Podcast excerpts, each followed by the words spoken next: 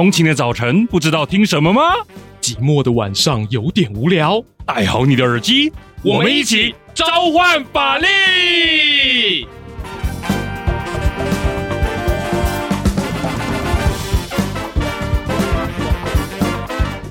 欢迎回到召唤法力，我是节目主持人王鼎玉。你最想搞懂的新闻争议，让我来分析。在节目开始之前，想分享个好消息给各位听众，那就是我们召唤法力默默的爬进去 Podcast 前一百大喽！哇塞，这真的是一个超棒的消息，因为我们呃直播大概三个月吧，哈，从一开始这样战战兢兢，很担心大家不太希望来听，然后呢，到慢慢开始，哎，一放上架就开始有人哈，马上来收听了，然后现在呃这一两个礼拜留言越来越多。当然，这个开心也好，对于我来讲是一定存在的，因为谁制作节目，谁不想要有人来听呢？可是我觉得更棒的点在于说，越来越多人哈愿意来聆听比较呃长跟讨论深度的东西。啊，我知道哈，正好在学校之外，或者是毕了业之后，大家要把呃这个精神放在呃思索社会议题，或者是思索呃平常不太接触到的一些法律或一些社会观点，确实是辛苦的。尤其是我看大家讨论哈，呃下班开车，呃这个下班呃放学这个搭捷运，为什么还要听这么累的东西？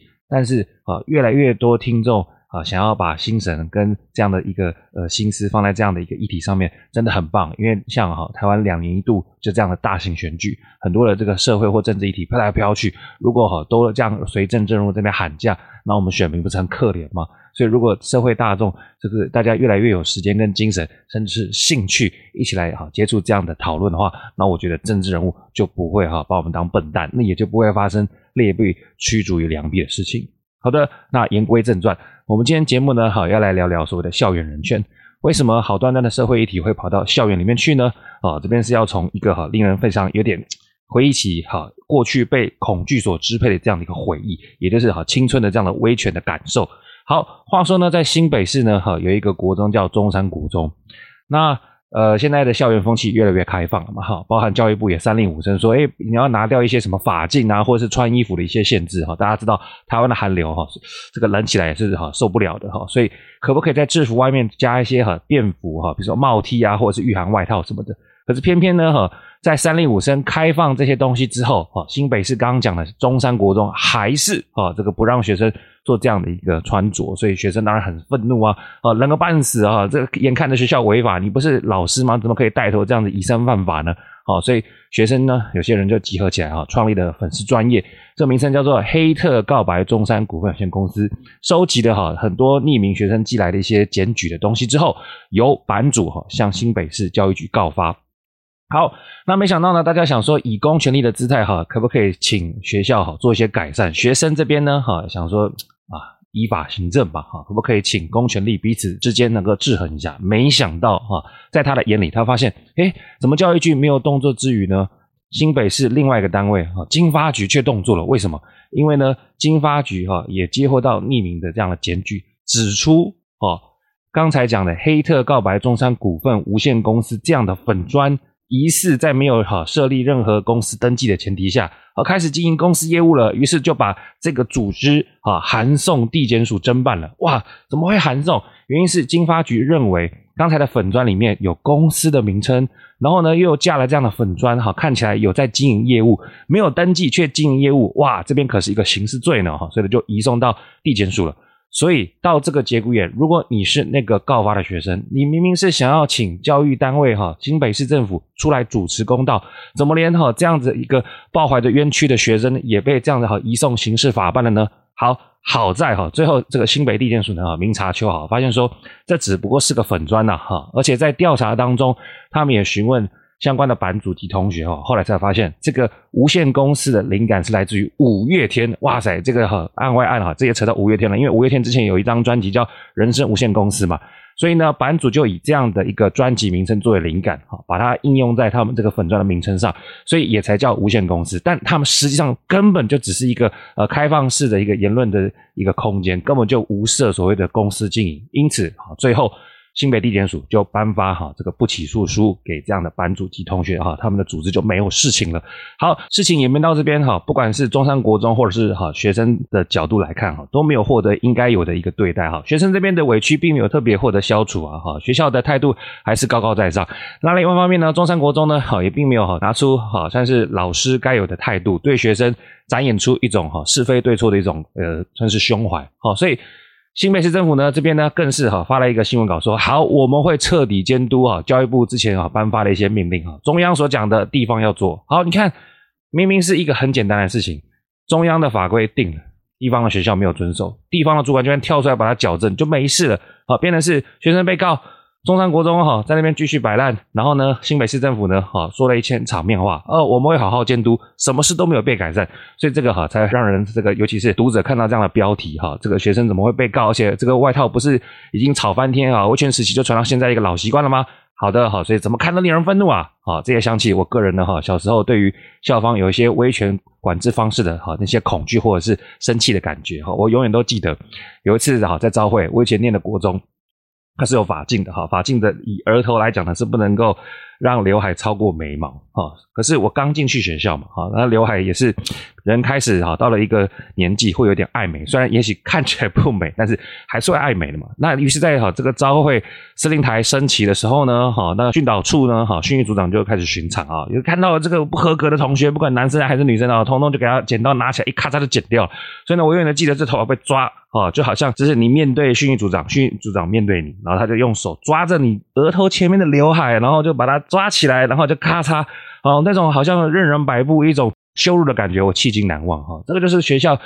呃，给我一种哈、第一次的反差。明明是要教授学问、大家彼此开心的一个活动空间，怎么变成一种上对下压迫我的一种不舒服且羞辱的感受呢？哈，那个时候我就觉得说，原来大人也是会做错事的。从那一秒开始，也许就默默种下了，就是说。想要开始去关心社会，也许其他的角落有一些哈不公平的事情等着我们去发现，甚至可以像现在比较有余力的，可以用空中的声音跟大家一起来分享，一起来关注这样的事情。好，所以这一集的节目呢，就要来聊校园人权。我们这一集呢，哈就要来看看说，诶，校园里面，诶，明明已经解严了，哈，这个解严已经二十三十年了嘛，那为什么哈偏偏在校园的角落里面哈还有那么多限制？那这些限制呢，到底有没有违法？那违法的背后到底为什么有这样的现象？我们不能够只指出违法，我们必须要治本嘛，所以要了解一下背后这个现象的脉络是什么。于是乎，小时候啊会害怕、会生气，但不知道怎么样的事情，长大了有一些能力了哈，那我们就一一来点破。好，以下呢，我们就来聊聊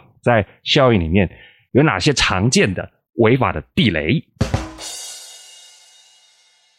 好，来来来哈，这个阶段我们要来聊校园啊，会踩到哪些法律的地雷？好，第一个呢，哈是禁止外加御寒，就是我们刚刚讲的哈，明明中山国中哈在教育部三令五申之后呢，哈却还是阳奉阴违啊。这边呢，我们可以来哈引用一下台湾青年民主协会在二零二一年啊公布的一个数据哈，它是针对呃高中以下御寒衣物外穿调查，结果发现。啊，违反刚刚前面教育部规定的哈，在学校高达八成哦，在两年前的数据是高达八成，所以三令五申的东西到底是什么呢？哈，这边各位稍微朗读一下哈，我们不长篇大论哈。第一个，这个叫高级中等学校订定学生服装仪容规定之原则哈，他提到说哈，天气寒冷的时候呢，哈，学校就是应该要开放学生在校服内及外哈加穿保暖衣物，所以保暖衣物很多啊，随便你穿呐哈，什么便服外套啊、帽 T 啊、毛线衣啊、围巾啊，我想这个东西啊。哦，都是我们在进大学之后穿到都不想穿了哈，每天打开衣柜哦，这个想半天累死了哦，有时候甚至还还一度幻想说啊，回去穿制服这样多好，想都不用想就出门了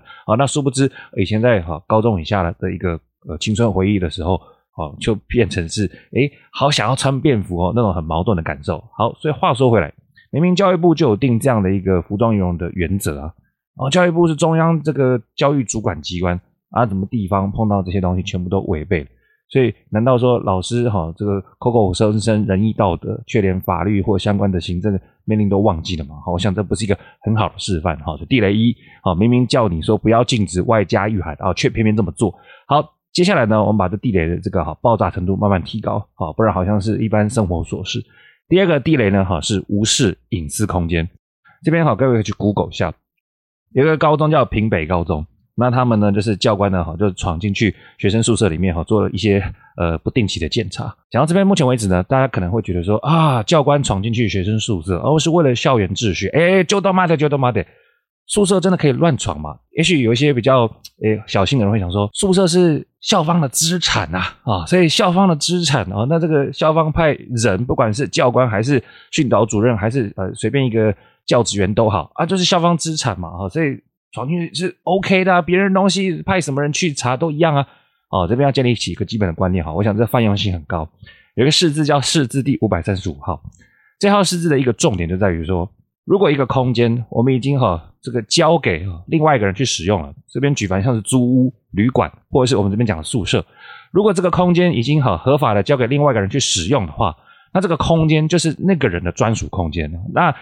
其他人甚至房东或者屋主哈都不可以这样随便踏进去。他们就提到说，哦，那号大法官的释字就提到说，处所这样交给人家之后，就是私人居住的空间，他就要跟哈一般所有权哈这个所有权底下保障的住宅哈获得一样的法律对待啊。所以呢，哈是绝对不可以这样随随便便冲进去去干扰别人的正当的生活作息，这是母汤的。所以呢，我想哈无视隐私空间哈是很多呃高中，尤其这个办理住宿型的高中。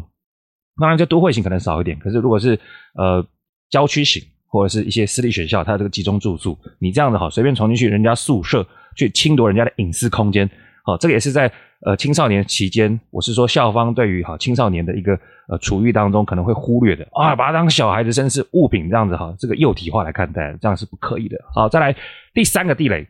打造读书机器哈，大家有回忆起高中那段哈被强迫念书的那种感受吗？哈，每天坐在书桌前面哈，不到一个时间点哈，不能起来吃饭，不能去拿开冰箱，不能去哈福利社，叭叭叭点点点。好，这个打造读书机器呢，我们要更上层楼，什么意思？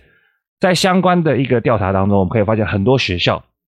在一天当中一到八的上课之外，还有所谓的课后辅导。那问题是这个课后辅导哈。它在现行的规定下，它是一种软性的，你可以呃这个开设课程，然后像一个社团的活动一样哈，让学生自愿性的去参与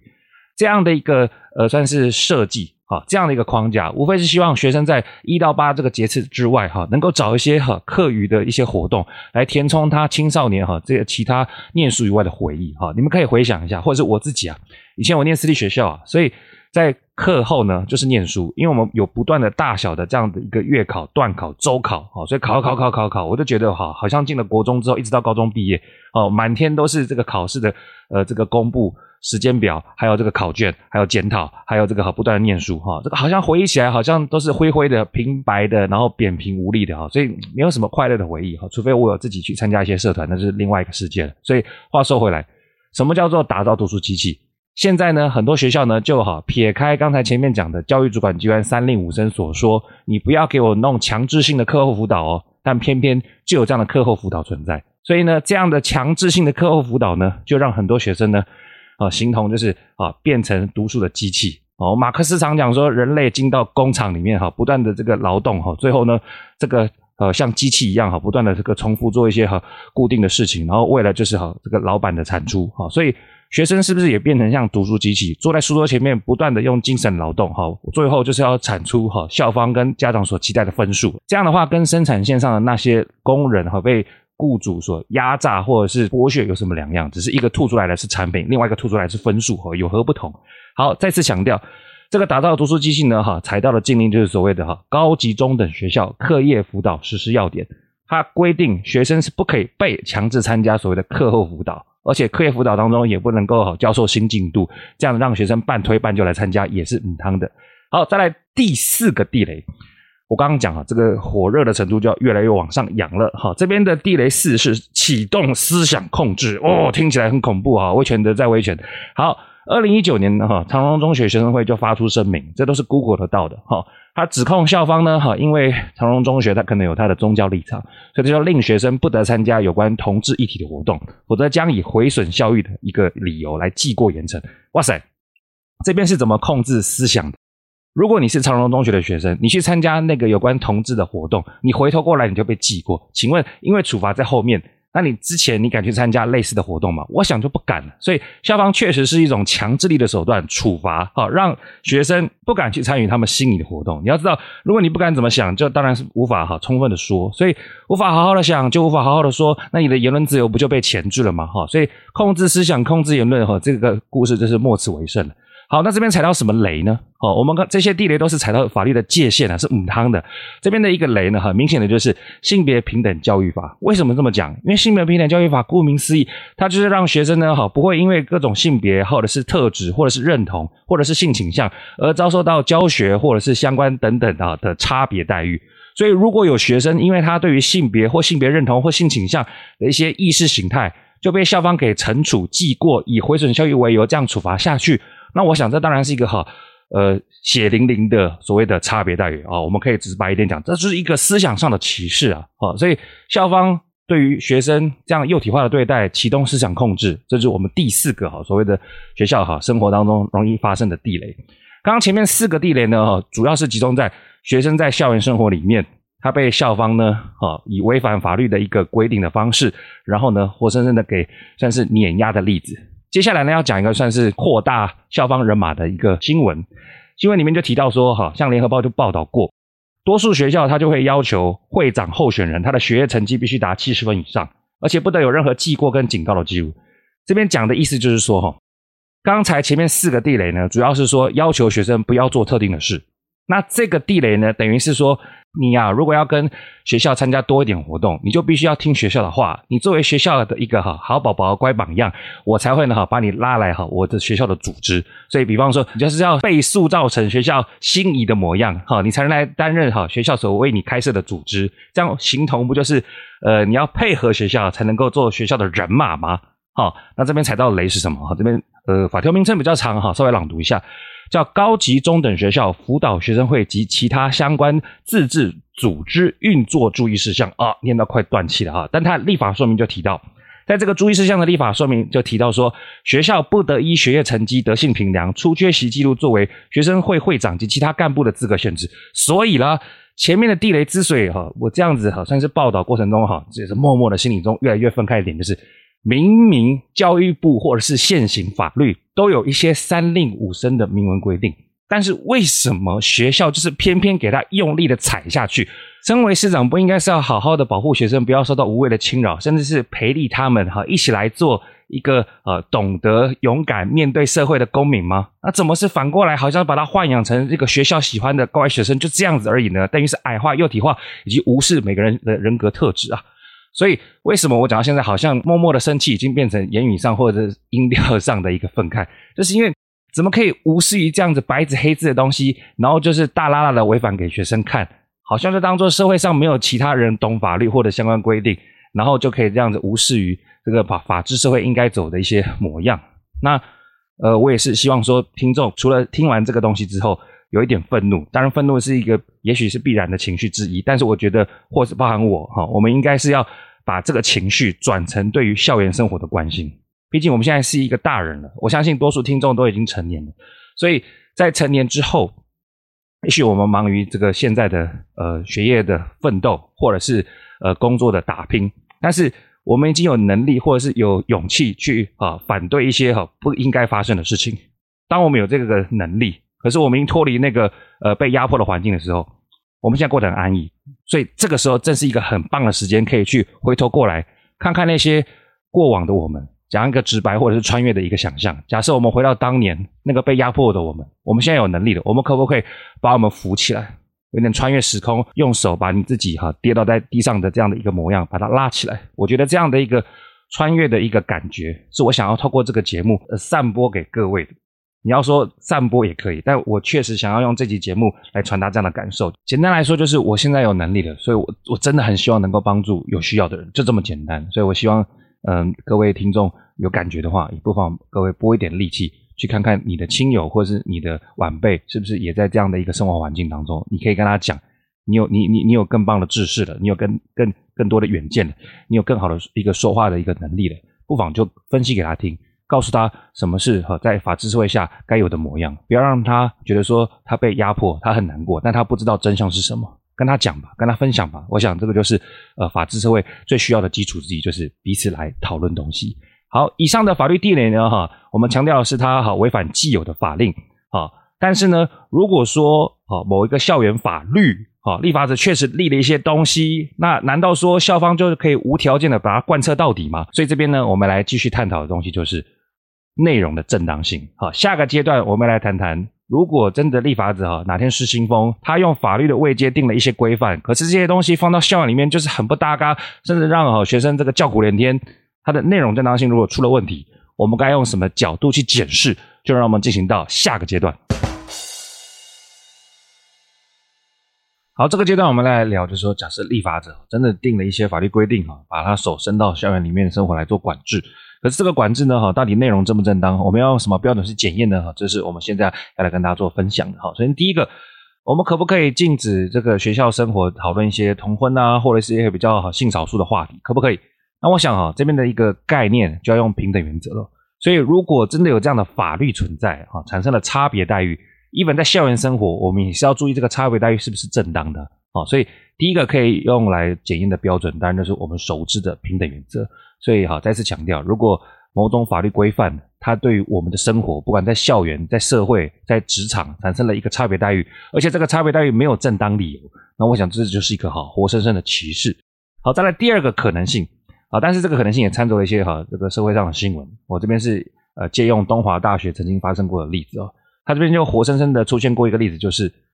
如果你在校内的生活有一些罚款。你罚锾没有缴清的话呢，我就不让你哈毕领毕业证书。所以假设立法者真的立一个这样法去管制全部的高中，那请问这样的学生啊，他面临到这个规范的时候，他可以用什么样的思维去检查这个呃条文？那我这边建议的是哈，用比例原则。什么意思呢？比例原则强调的东西就是我们哈所采取的强制手段要能够达成这个目的，而且彼此之间呢要有一个关联存在。好，可是各位可以注意一下，我们为什么要限制这个同学们要缴清才能毕业呢？我想不外乎就是为了校园的荷包嘛，对不对？学生欠学校钱啊，看起来就是天经地义，你就是要还呐，对不对？哈，你白纸黑字写了一些罚锾，就是要吐出来嘛。好，问题来咯，你牺牲的是学生基于学习、基于考试，最后达标的一个成果，你却把它好这个抹杀掉，付诸东流。所以话说回来，如果一开始强迫大家把钱吐出来是为了学校的荷包，你拿一个不太相干的所谓的学业表现这样对比，我就问，请问毕业证书我们发放的标准是什么？一定是看他的学业表现嘛？那学业表现竟然会因为一个所谓荷包、校园荷包没有被充实而被卡住，这两个相关吗？各位能够吞得下去吗？如果今天这个公司老板跟你说：“哦，我们因为呢，哈，这个公司的荷包的考量，所以呢，你在哈平时的这些表现呢，我们就不给你啊这样的一个加分、加薪，或者是哈其他的一个好好康的一个赋予。”各位能够吞得下去吗？哦，纯粹是因为校园的荷包就把哈大家平常该领的东西全部都抹杀掉，那我想这个东西是搭不起来的。所以，我们一切在观察社会上的一个运作，尤其是公权力的这样的一个灌注，我们特别是可以用比例原则来做对应。这边是一个很常用、非常好用的一个思维啊，介绍给大家。再来最后一个，我想也是大家青少年的时候最常碰到的情况：禁爱令、禁恋令。如果今天真的立法者哈。啊，被雷打到，他就定了一个法条，说哈，全国的高中生哈，为了在拼这个大学的过程当中，全部不准谈恋爱。那我想啊，这边绝对可以再用一次哈，我们的比例原则来思考。好，首先光这个目的就可以吵翻天了。我们为什么要禁止大学生谈恋爱？我想这个目的能够端得上台面，说的书是一个正当理由，就可以吵很久了。好，那当然我们可以挤出一些比较保守、反动的一些角度，比方说啊，学生就是要好好念书。我想这样的一个角度，可能真的有一些 所谓的教育分子啊，真的会吐出这样的话来讲。可是啊，仔细一想，这个目的真的是能够为了学生而存在吗？哦，也就是说，学生真的是在进到校园里面，他的一辈子，或者是说他的校园的唯一指标、唯一的太阳、唯一的北极星，就是念书吗？在教育的现代思维下，我们真的把教育的目标宗旨跟读好书、考上好大学是紧紧绑在一起的吗？也许很多家长会这样想，但这个真的是教育的真谛吗？我们坐在那边牺牲了我们从可能六岁，尤其是现在国民教育延长了嘛，哦，从六岁一直到高中，你真的要牺牲那么多的青春岁月，就是为了一个大学吗？哦，你可能很现实考量说很希望，但是你真的希望这是教育的本质吗？不是。好，所以话说回来。比例原则第一个首重的就是他的目的要很正当，可是你光连叫他禁止谈恋爱的目的都收不拢了，那你这边你要怎么谈得上这个禁爱令是正当的呢？好，那我们继续往下讲好了，硬掰下去好了。如果禁爱令的目的假设是正当的，就是要好好念书，那我就问：禁止谈恋爱跟好好念书有什么关联？人的欲望是无穷的，你今天可能哈不想念书，你可能也会去开冰箱嘛，对不对？小时候我们在家里准备月考，假设礼拜天图书馆没有开，或者是下雨不想出去，待在家里，你也许就是好不想念书，你就可能去好开开关关冰箱，也许冰箱已经开了一百次了，还是也不会变出一杯手摇杯出来，你就是想去开冰箱，为什么？就是不想念呢？所以今天每一个人想不想念，会因为谈恋爱与否就有差别吗？想念的就会想念呢。说不定你还会因为在青涩岁月当中，你可能想要讨你喜欢的人的欢心，你把功课变好，对不对？很多那种 classic 或者是那种很刻板的那种高中恋爱影片都是这样演的，对不对？好，所以话说回来，以比利原则的思考来讲，目的假设是正当的，那你禁爱真的能够达成好好念书的一个目的吗？真的能够帮助吗？我想这边也是一大堆问题可以去讨论。好了，上面几个地雷呢，当然是没有真实的发生在哈所谓的台湾社会，我们只是想要。呃，抛砖引玉，丢出一些呃假想的情况，让各位来思索一个点，就是不一定有法律规范，就代表我们人民或者是学生就要把这个规范吞下去。很多时候，我们都要去思考这个法律规范的内容是不是正当的。那这个正当与否，就可以透过刚刚讲的平等原则或者是比例原则哈来做对照跟检验。这是想要透过这集校园人权哈特别传达的观念。校园如此，社会更是如此。只要有人的地方，就难免会产生不公平的现象。那我们要用一些法律的观点来做于检验啊。法律的观点有时候是人类几百年、几千年来苦痛的智慧的结晶。我们把它捡起来啊，不要再掉进去我们的老祖先曾经掉进去过那种痛苦。好，以上呢哈是我们帮各位整理的一些现行真实世界踩到了法律雷，跟想象当中我们可以怎么去检验它内容是否正当的一些角度。以下呢，我们就来谈谈历史的瞬间，也就是为什么我们的校园生活会是这么样的紧缩，背后有什么文化背景以及突破，就让我们进到下个阶段。前面谈到很多校园的种种的不公不义或者是压迫啊，它其实渊源来长啊，这个其来有自。为什么源远流长起来有自呢？我们可以把眼光拉拉到我们西边的欧洲，欧洲里面的德国。好，你要知道，在这个皇室转为民主国家的过渡期当中，哈，国王或者是皇后呢，都很希望哈保有一些哈权力在自己身上。哎呀，我权力都让给你社会，让给你议会了哈，你们可以用法律来自我管理。可是呢，请留点空间给我吧，请给我一些可以自主决定的绝对领域吧。这个绝对领域是多绝对呢？哈，比方说。国王或皇后或贵族呢，可以对他所辖的一些成员哦，做一些无限制的管理。好，比方说公务员好了哈，他可以无限制的要求他做各种事情，包含加班，对不对？好，再来加班之余，呃，成员一定会抗议嘛，所以他也进一步哈强化他的绝对领域，就是如果你有各种不满，拜托你不准去打任何的诉讼。好，所以这个成员，我是说除了刚才的公务员之外哈，在这样的一个绝对领域里面呢，就会有军人呐、还有老师啊、学生啊，或者是受刑人等等。好，那这样子哈，受到国王、皇后、贵族等这样绝对领域包覆的人呢，我们就会说哈，他就是进入到哈所谓的特别权利关系里面。而这个特别权利关系这样的运作，我刚刚不是讲说在欧洲的德国嘛？那怎么会跑到东边的台湾来呢？哦，这道理很简单，日本。日本呢，在他这个哈二次战前呢，他是想要学习西方列强的一些哈运作精神哈，不管是从一开始的荷兰哈，慢慢演变到德意志帝国的运作。OK，他把德意志帝国那套哈特别权力关系就原封不动把它搬到日本国境内了。好，那再加上哈我们台湾呢哈也是受到日本的这样的殖民的一个动作嘛，所以在殖民时期呢也就好顺顺的把这个特别权力关系的想象哈搬到所谓的台湾境内了。而好台湾在二次战后好回到。嗯，至少这个呃某种观点看哈，是回到哈这个中华民国的怀抱里面当中呢，啊，那中华民国因为哈进入到威权时期的统治，所以也就延续这样特别权力关系的运作，给他哈扎扎实实的打了好几十年的地基，在这些场域当中，公务员的运作、军队的运作、校园的运作，甚至是监狱的运作，都扎扎实实的有这样的文化这个底蕴给他灌注进去了，所以就算哈进入到解严啊，没有错，一九八几年解严之后。啊，这个思维并没有透过所谓的解严的口号而好在我们头上散去，这样所谓特别权力关系的阴魂还是在我们头上不断的盘旋，导致在校园里面哈，有时候学生呢还是会受到校方呢哈这样子一个上对下哈威权式的管制。所以回到我们刚刚前面所讲的，为什么中山国中、新北市哈这样子明明在三令五申的规定之余，他还是叫学生不准穿自己的外套上课呢？我想哈这种。上对下压制性的管理思维，好，并没有从校方这样的一个经营的模式当中离开，也许校方在他成长当中，哦，他们还是小朋友的时候，一路变成少年、青少年，到了进到校园管人的时候，这个思维也许是根深蒂固长在他们脑子里面，以至于他们面对哈这样的一个社会现象或者是呃法律规范的时候，他们也觉得过去怎么做，我们现在就怎么做哈。一个保守型的场域就很难哈，因应时代做一个哈这个跨时代的变化。好，刚刚讲到跨时代的变化。虽然我们在历史的长河当中，我们台湾啊，尤其在学校的场域，灌注了很多特别权力关系的思维，但是这个思维其实很不相容于我们现在的法治的运作模式。你要知道，特别权力关系它强调的东西，就是